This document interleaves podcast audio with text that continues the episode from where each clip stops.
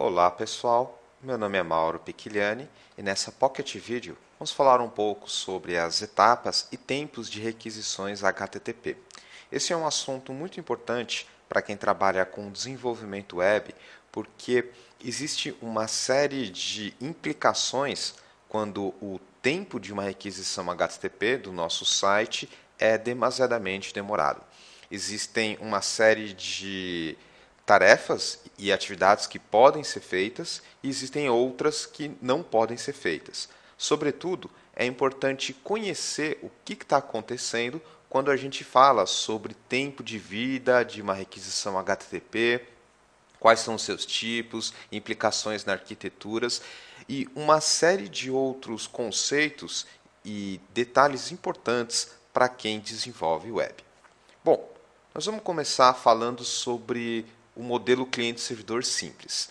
Quando a gente está começando a aprender como funciona o desenvolvimento de aplicações web e desenvolvimento de aplicações em geral, a gente fala bastante nesse modelo cliente-servidor, onde de um lado você tem um cliente, aqui representado por um monitor, mas pode ser um servidor web, pode ser um, uma aplicação mobile, pode ser um notebook, um computador desktop, enfim esse cliente assume várias formas e ele faz uma requisição para um computador, tipicamente um servidor, e obtém uma resposta.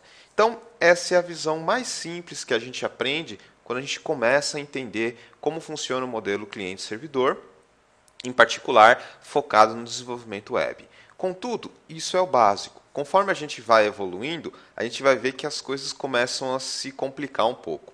Para mostrar como as coisas evoluem e saem além do básico, eu vou apresentar aqui uma visão arquitetural de exemplo do portal Minha Vida. Esse portal Minha Vida é um portal de bem-estar, então até vou mostrar aqui para vocês na internet como ele funciona. Olha lá, Minha Vida é um portal de saúde e bem-estar e ele é muito importante porque ele aplica várias técnicas de otimização, tanto para o mobile, para os dispositivos como tablets, celulares e outros, quanto para o pessoal que vem do desktop. Inclusive, ele tem várias características interessantes que foram abertas pelo desenvolvedor e que eu vou mostrar alguns detalhes. Então, a gente pode ver que, primeiro, a página carregou muito rápido, então tem uma série de otimizações aí para trazer tanto conteúdo aqui tão rapidamente. A gente pode ver que ele tem aplicativos também e tem um monte de outros detalhes. A arquitetura por trás dessa solução é bem complexa. Ela vai muito além daquilo que a gente viu de cliente, requisita o servidor e o servidor dá uma resposta. Só para ter uma ideia, eu citei alguns detalhes aqui da arquitetura, incluindo aqui no lado esquerdo os usuários e aplicações. Detalhe que não, não existe mais especificação de cliente aqui, de tipo de dispositivo que está sendo utilizado, não, é só usuários e aplicações. Aí você tem a conexão aqui em primeiro lugar, e ele colocou aqui já HTML e JSON, ou seja, independente de qual for o cliente, seja uma aplicação nativa para um mobile, uma aplicação híbrida, um Xbox ou um desktop, ele tem essa comunicação JSON e HTML. E a primeira ponta que a gente vê aqui é o servidor web e API. Então aqui ele colocou quatro servidores IIS, mas a gente pode abranger isso e falar que pode ser qualquer servidor web, tipo um Apache, enfim. E esse daqui é o primeiro ponto onde vai ser batida a requisição, ou seja, ela vai chegar e vai cair aqui. Note que também você já tem uma arquitetura com balanceamento de carga entre vários servidores web e você tem uma separação do que é arquivo estático, por exemplo, imagens, arquivos HTML puros, já vem aqui para essa parte de baixo, que é atendida por um outro servidor web, que é um Nginx, que é um servidor específico para esse tipo de conteúdo estático, que já retorna lá CSS, JavaScript e imagens. Então, já está começando a complicar um pouco. Depois, quando você precisa fornecer conteúdo que não é estático, você tem um cache. E aí você já tem aqui uma solução em cache, também já distribuída com características de redundância e recursos para evitar falhas. E aí, dependendo do que tiver no cache, já retorna. Se não, ele tem que ir até a parte de dados, pegar, por exemplo, um, um banco de dados SQL ou no SQL, enfim. Também existem detalhes aqui nessa arquitetura relacionados a pesquisas textuais. Então você pode ver que ele usa uma solução aqui, o Solar, que é uma solução de pesquisa específica em texto que está associado com essa parte de dados. E você também tem aqui na parte de baixo uma solução de filas usando essa tecnologia aqui, RabbitMQ, que é uma tecnologia para acessar certos recursos através de filas que se comunica com essa situação aqui de workers, que é um detalhe específico usando aqui o Windows 2012. Então, isso mostra como complexa pode ser a operação de um site quando você tem uma arquitetura bem definida, focada na experiência do usuário e, principalmente, em reduzir o tempo de execução de uma requisição HTTP, que, como a gente vai ver mais para frente, isso é muito importante e gera vários impactos. Bom, agora que a gente já viu essa visão geral dessa arquitetura de exemplo, nós vamos nos concentrar nesta parte aqui, que é efetivamente o protocolo HTTP, comunicação dos clientes com o servidor ou servidores web. Quando a gente fala clientes, novamente, pode ser um desktop, pode ser uma aplicação mobile, pode ser um browser, enfim. Qualquer tipo de situação onde você tem o protocolo HTTP aqui está envolvido nessa pequena parte. Vamos dissecar essa pequena parte. Bom, quando a gente fala em HTTP, a gente tem que levar em consideração alguns conceitos. O primeiro deles que eu vou destacar é o conceito de comunicação, que é feita através de requisições e respostas, request e responses. Então, tipicamente você tem um cliente aqui, novamente, abstraio, e aí você tem uma requisição HTTP e uma resposta HTTP. Nesse meio tempo aqui, pode ser que o, o dado passe por todas essas etapas aqui, várias vezes inclusive, isso de forma muito rápida. Então, por isso que a gente está abstraindo aqui para pegar a requisição HTTP e a resposta. Tipicamente, a gente tem um servidor web rodando na porta 80, mas como a gente viu na figura anterior, a arquitetura pode ser bem mais complexa. Então, é importante a gente aprender aqui a fazer a abstração e enxergar, às vezes, com mais detalhes, ou seja, mais específico, ou com menos detalhes. Bom, quando a gente fala sobre HTTP, a gente tem que detalhar um pouco sobre esse protocolo. E um dos detalhamentos que a gente pode fazer é quebrar essa requisição, em particular, que é o que nos interessa aqui, em cabeçalhos e conteúdo. Então, por exemplo, você tem aqui na requisição uma linha de requisição que geralmente contém um endereço, a URL, e aí você tem a quebra disso em cabeçalhos e conteúdo do HTTP. E na resposta você também tem uma linha aqui que é quebrada em cabeçalho HTTP e o conteúdo que é retornado para o usuário. E aí esse conteúdo pode ser texto, pode ser HTML, pode ser binário, enfim. Novamente, tudo isso daqui ocorre muito, muito rápido. E a gente se concentra, a maioria dos nossos esforços, na requisição, quando a gente fala em termos de protocolo. Obviamente que existe uma série de coisas que você tem que considerar aqui no lado do servidor, mas por enquanto, vamos falar um pouco sobre essa requisição HTTP. Entrando mais em detalhes da requisição HTTP, a gente tem dois tipos, o GET e o POST. Existem várias diferenças entre eles, eu não vou entrar em detalhes aqui, mas eu só vou destacar que basicamente o GET e o POST são dois tipos de você fazer requisição e o que muda entre eles é, entre outros aspectos, a maneira de você tratar com parâmetro. Então aqui você tem alguns exemplos de como é uma requisição GET, e aí ele fala aqui o método, o endereço e os parâmetros que estão vindo junto com a URL, o endereço, e também uma informação aqui de cabeçalho do tipo qual é o host, informações de browser, o que ele aceita e parâmetros como conexão Keep Alive, etc. Então esse daqui é a estrutura geral e aqui um exemplo onde você tem uma requisição pedindo aí um, um endereço ele traz aqui o host, que ele aceita, detalhes, e logo após este cabeçalho aqui, você tem os parâmetros separados aqui nesse formato, onde você tem a ideia de nome do parâmetro igual a valor, e aí você tem a separação desse conjunto de nome do parâmetro igual a valor pelo caractere que é conhecido como ampersand, ou também o e-comercial. Enfim, isso é um detalhe aqui da requisição GET. Na requisição POST, ela é muito parecida. Porém, os parâmetros não vêm aqui no cabeçalho, eles vêm dentro do código da mensagem. Então, aqui foi só um exemplo para dizer qual é a cara do protocolo, em particular em relação aos seus cabeçalhos. Tudo isso é abstraído, ou seja, acontece automaticamente pelo seu browser, pelo seu servidor web. Mas quem é desenvolvedor precisa conhecer um pouco desses detalhes, principalmente quando a gente fala em otimização. Então a gente falou um pouco aqui sobre get e post, mostrando os exemplos, obviamente sem entrar em detalhes. Você consegue obter esse tipo de informação bruta, digamos assim, se você trabalhar com uma linguagem de programação server-side, tipo o ASP.NET ou até o PHP, e aí você vai ter as classes, os métodos que vão te dar essa informação bruta. Mas na maioria dos casos você não vai querer ela bruta, você vai querer ela já separadinha aqui nos seus parâmetros, tudo pronto para você trabalhar e obter produtividade. Mas é importante conhecer esses detalhes. Outro ponto importante também é que a gente muitas vezes visualiza essa comunicação de cliente e servidor no protocolo HTTP através de alguns diagramas. Por exemplo, esse daqui é um diagrama interessante que mostra na parte de baixo o cliente e na parte de cima o servidor.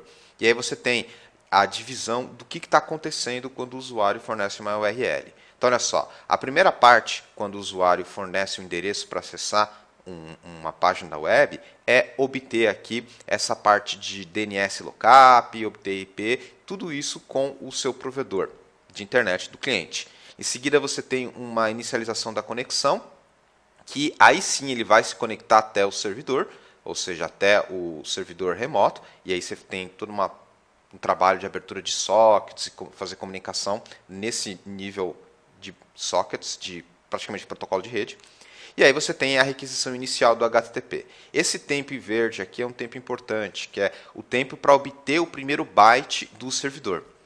E aí você tem aqui o download do conteúdo, ou seja, o servidor já processou, e aí você começa a enviar, o servidor começa a enviar para o cliente. Então aqui você tem o envio dos dados do cliente, daqui do primeiro até o último. E aqui o envio do, do último byte. Note que Aqui não é paralelo, por quê? Porque existe um delay, ou seja, uma demora entre o envio do servidor para o cliente. Por isso que você tem aqui essa seta em ângulo e não reta. De forma semelhante, aqui essa seta também tem uma demora. Do ponto de vista de desenvolvimento, praticamente a gente tem esse intervalo aqui para trabalhar, ou seja, todas as nossas programações e conexão com banco de dados e processamento vai ser feito desta maneira aqui, no lado do servidor. No lado do cliente, você tem esse tempo aqui, onde você vai ter que usar técnicas para que os dados sejam mostrados de forma mais rápida.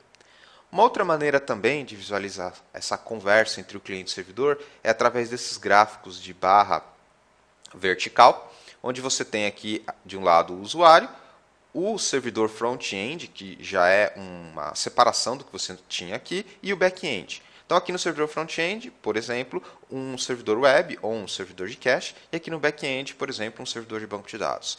Então, você pode ver a requisição aqui, novamente, não é completamente horizontal, porque tem um delay. Aqui tem um delay das requisições. Quando bate aqui, ele vai até o servidor, processa, retorna e bate aqui no servidor front-end, tipicamente no servidor web, e retorna aqui para o cliente. Então, isso é uma outra maneira de enxergar essa comunicação entre o cliente e o servidor. Óbvio que existem as latências associadas ao protocolo, que tipicamente a gente não consegue, como desenvolvedor, afetar, ou seja, modificar essas latências, e existem as latências associadas às tecnologias de processamento que você faz aqui no servidor e também de renderização aqui no cliente.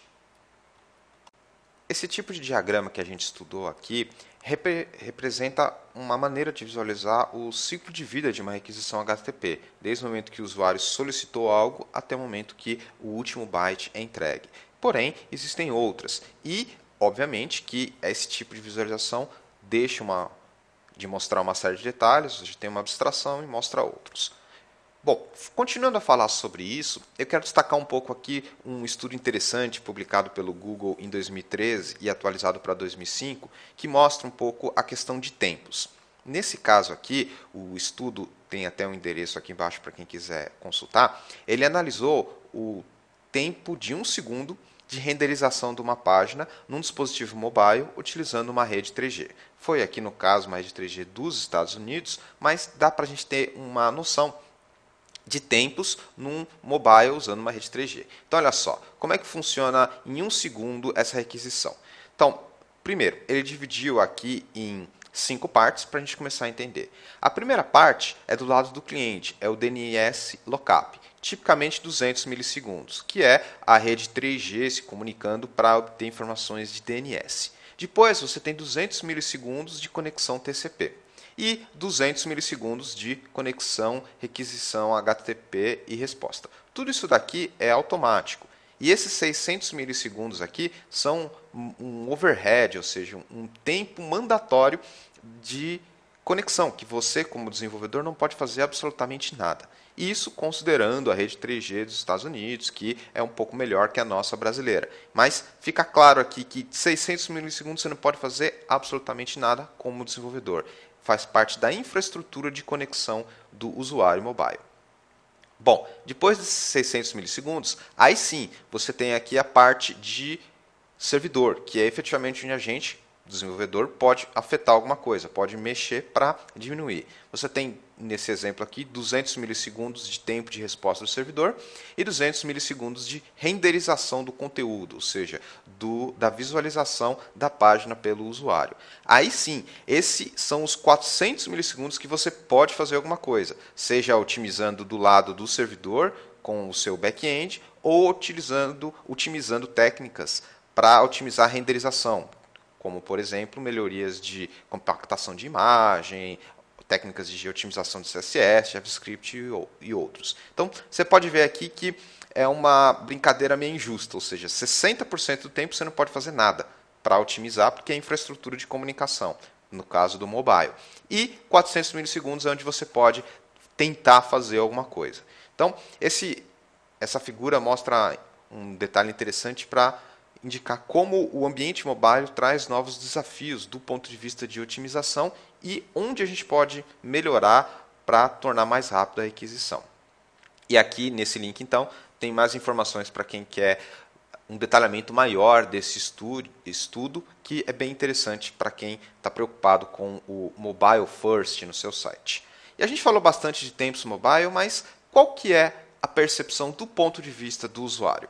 Bem, existem alguns estudos e análises que foram feitas que tentam esclarecer um pouco sobre isso. O primeiro deles aqui é um, uma referência antiga do Jacob Nielsen, num livro muito importante chamado Usability Engineering. E ele fala que a percepção do usuário tem que ser considerada. E ele também diz, diz que se você tiver mais de 100 milissegundos de percepção, de resposta, isso vai afetar a percepção do usuário e, tipicamente, vai ter uma, um impacto negativo.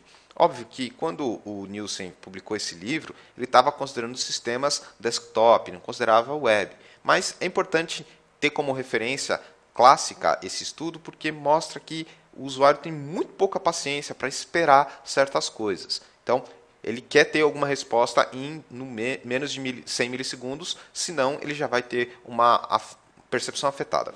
Um outro estudo interessante aqui indica que se você tiver uma página web com no mínimo 50 milissegundos de delay para ele trazer algo, 26% dos usuários vão se sentir frustrados e até 8% vai diminuir o interesse em navegação do site.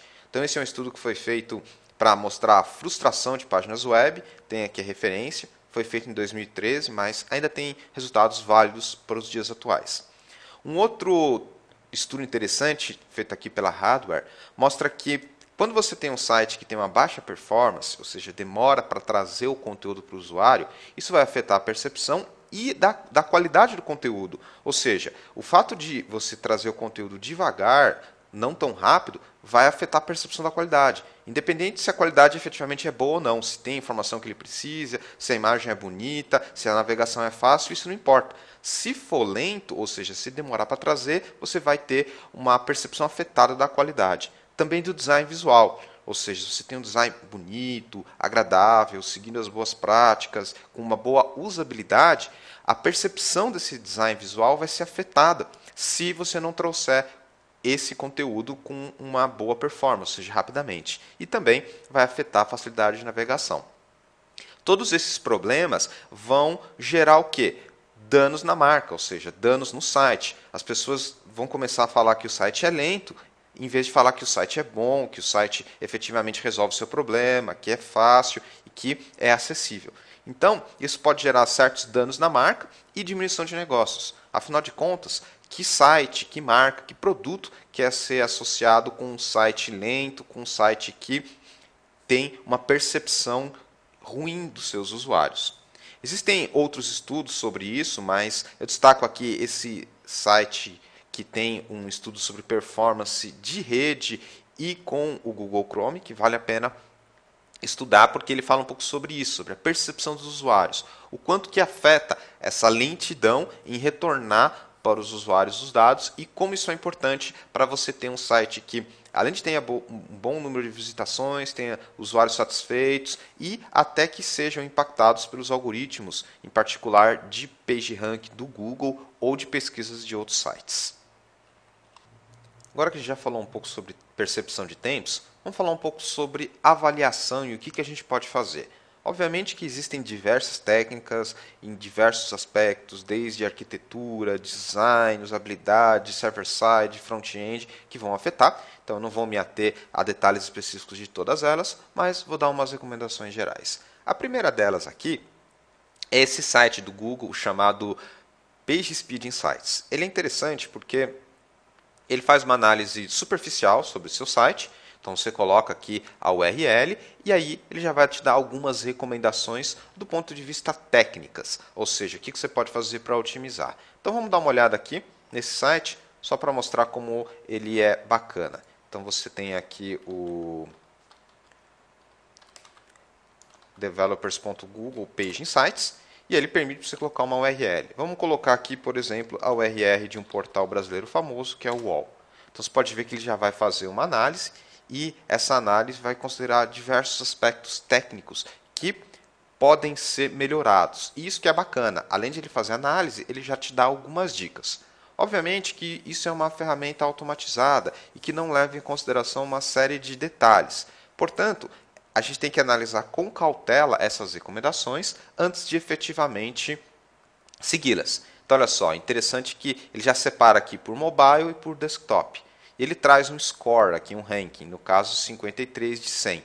Ele fala como você pode corrigir aspectos de velocidade, que ele colocou aqui em vermelho, também o que ele considera corrigir em amarelo, e com links aqui sobre o que pode ser melhorado. Ele até traz aqui um screenshot no mobile.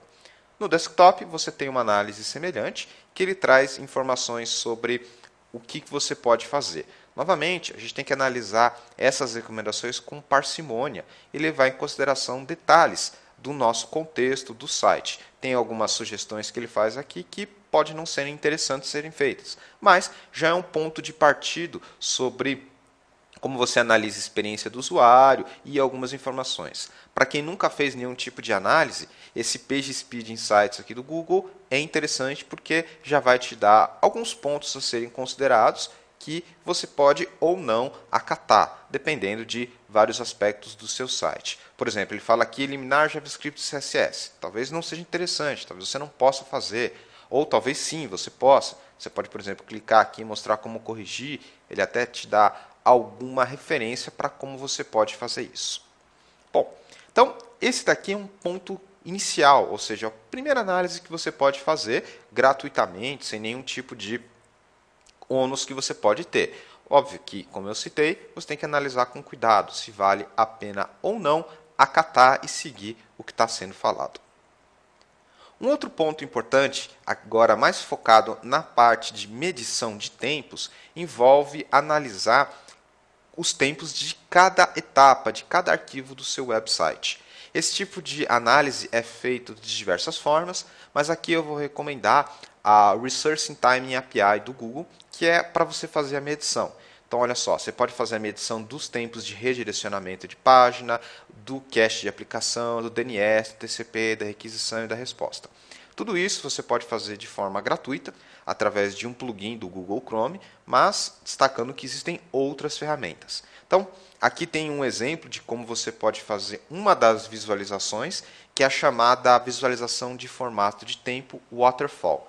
Então, aqui você tem, por exemplo, uma requisição e aí ele quebra essa requisição para o endereço em vários recursos, no caso aqui em vários arquivos. Então olha só, ele pega aqui o get, que é o tempo total de acessar o recurso, aí ele começa a separar por arquivos CSS, por arquivos JS, ele traz aqui na coluninha method o tipo, tá vendo? No caso requisição gets, o status 200 que encontrou, 404 que não encontrou, tanto é que ele coloca aqui em vermelho, o tipo de conteúdo, se é texto, se é binagem. Aqui outras informações sobre quem está iniciando, enfim, tem mais detalhes o tamanho e os tempos. E aqui é interessante, porque aqui ele consegue te dar uma visualização em cascata, que é esse waterfall, falando que quanto tempo está gastando cada recurso. Ele coloca aqui em cores para você entender, também tem aqui umas limitações de segundos, então ele fala entre um segundo e um segundo e meio você tem esses recursos aqui que talvez você pode otimizar. Então, esse tipo de visualização é interessante quando você quer detalhes mais específicos de tempo. A propósito, esse tipo de visualização aqui, waterfall, é baseada num formato de arquivo .rar, que não é exclusivo do Google, é uma especificação. Então aqui a gente tem uma detalhação desse formato RAR, que são traces de logs HTTP. Ou seja, você tem esse formato HTTP Archive Format, que você pode gerar de diversas maneiras e analisar. É uma especificação, então não é, não é proprietário de uma empresa ou outra, mas as empresas fazem implementações dessa especificação como por exemplo esse plugin aí do Google Chrome que eu comentei, que inclusive tem disponível aqui nesse endereço que eu coloquei aqui do Resource in Time API. Então, aqui tem um outro exemplo de especificação RAR, né? ele permite você analisar esse dado de tempo para cada um dos recursos nesse formato waterfall. Realmente vale a pena para quem está com dúvidas sobre requisição, qual recurso está gastando mais tempo e assim por diante. Existem vários visualizadores dos arquivos RAR. Inclusive, esse do Google aqui é interessante, vou até mostrar, que é o code.com, que é o repositório de projetos do Google. Então vamos lá dar uma olhada nesse projeto aqui. code.com Google barra R lá, barra, não, barra P RAR Viewer e aí você pode ver que é um projeto open source, então você pode fazer o download, está lá no GitHub, colocar no seu servidor, analisar. Ele tem até alguns gráficos aqui bem interessantes de pizza e outros para mostrar um pouco como você pode medir. Óbvio que aqui você só vai estar tá medindo e aí você tem que ter uma segunda etapa que é tomar atitudes para diminuir o tempo. Bom, um outro exemplo interessante disso é esse software aqui, analisador de RAR, online, ou seja, ele é um SaaS, Software as a Services, que está nesse endereço que eu vou mostrar e tem uns exemplos interessantes. Então, olha lá. Software Share, barra har, barra viewer. Então, ele coloca aqui o, o campo para você colocar o seu dump, ou seja, o seu dado bruto har, e ver um preview. Mas é interessante destacar que ele tem alguns exemplos. Por exemplo, vamos pegar esse primeiro aqui, e aí ele mostra como seria esse tipo de visualização. Então, olha só, primeiro ele traz aqui gráficos de pizza para trazer o conteúdo dessa requisição que ele fez. Aí você pode expandir aqui e ver por HTTP, ver informações do cabeçalho e começar a analisar melhor o que está acontecendo. Então, é interessante ver que isso pode ser feito online, sem você precisar instalar nada no seu computador, basta você obter esse log aí desse RAR para ver. Existem outras estatísticas que você pode analisar, enfim, tem uma série de detalhes e até informações sobre como interpretar esses resultados aqui que são importantes para quem está preocupado em medir esse tipo de informação de tempo de protocolo. Bom, com isso então a gente termina essa Pocket Video, onde falei um pouco sobre etapas, tempos, de requisições HTTP, arquitetura e diversos aspectos importantes de serem analisados quando a gente está medindo o tempo de resposta do nosso site. Um grande abraço, pessoal, e até a próxima.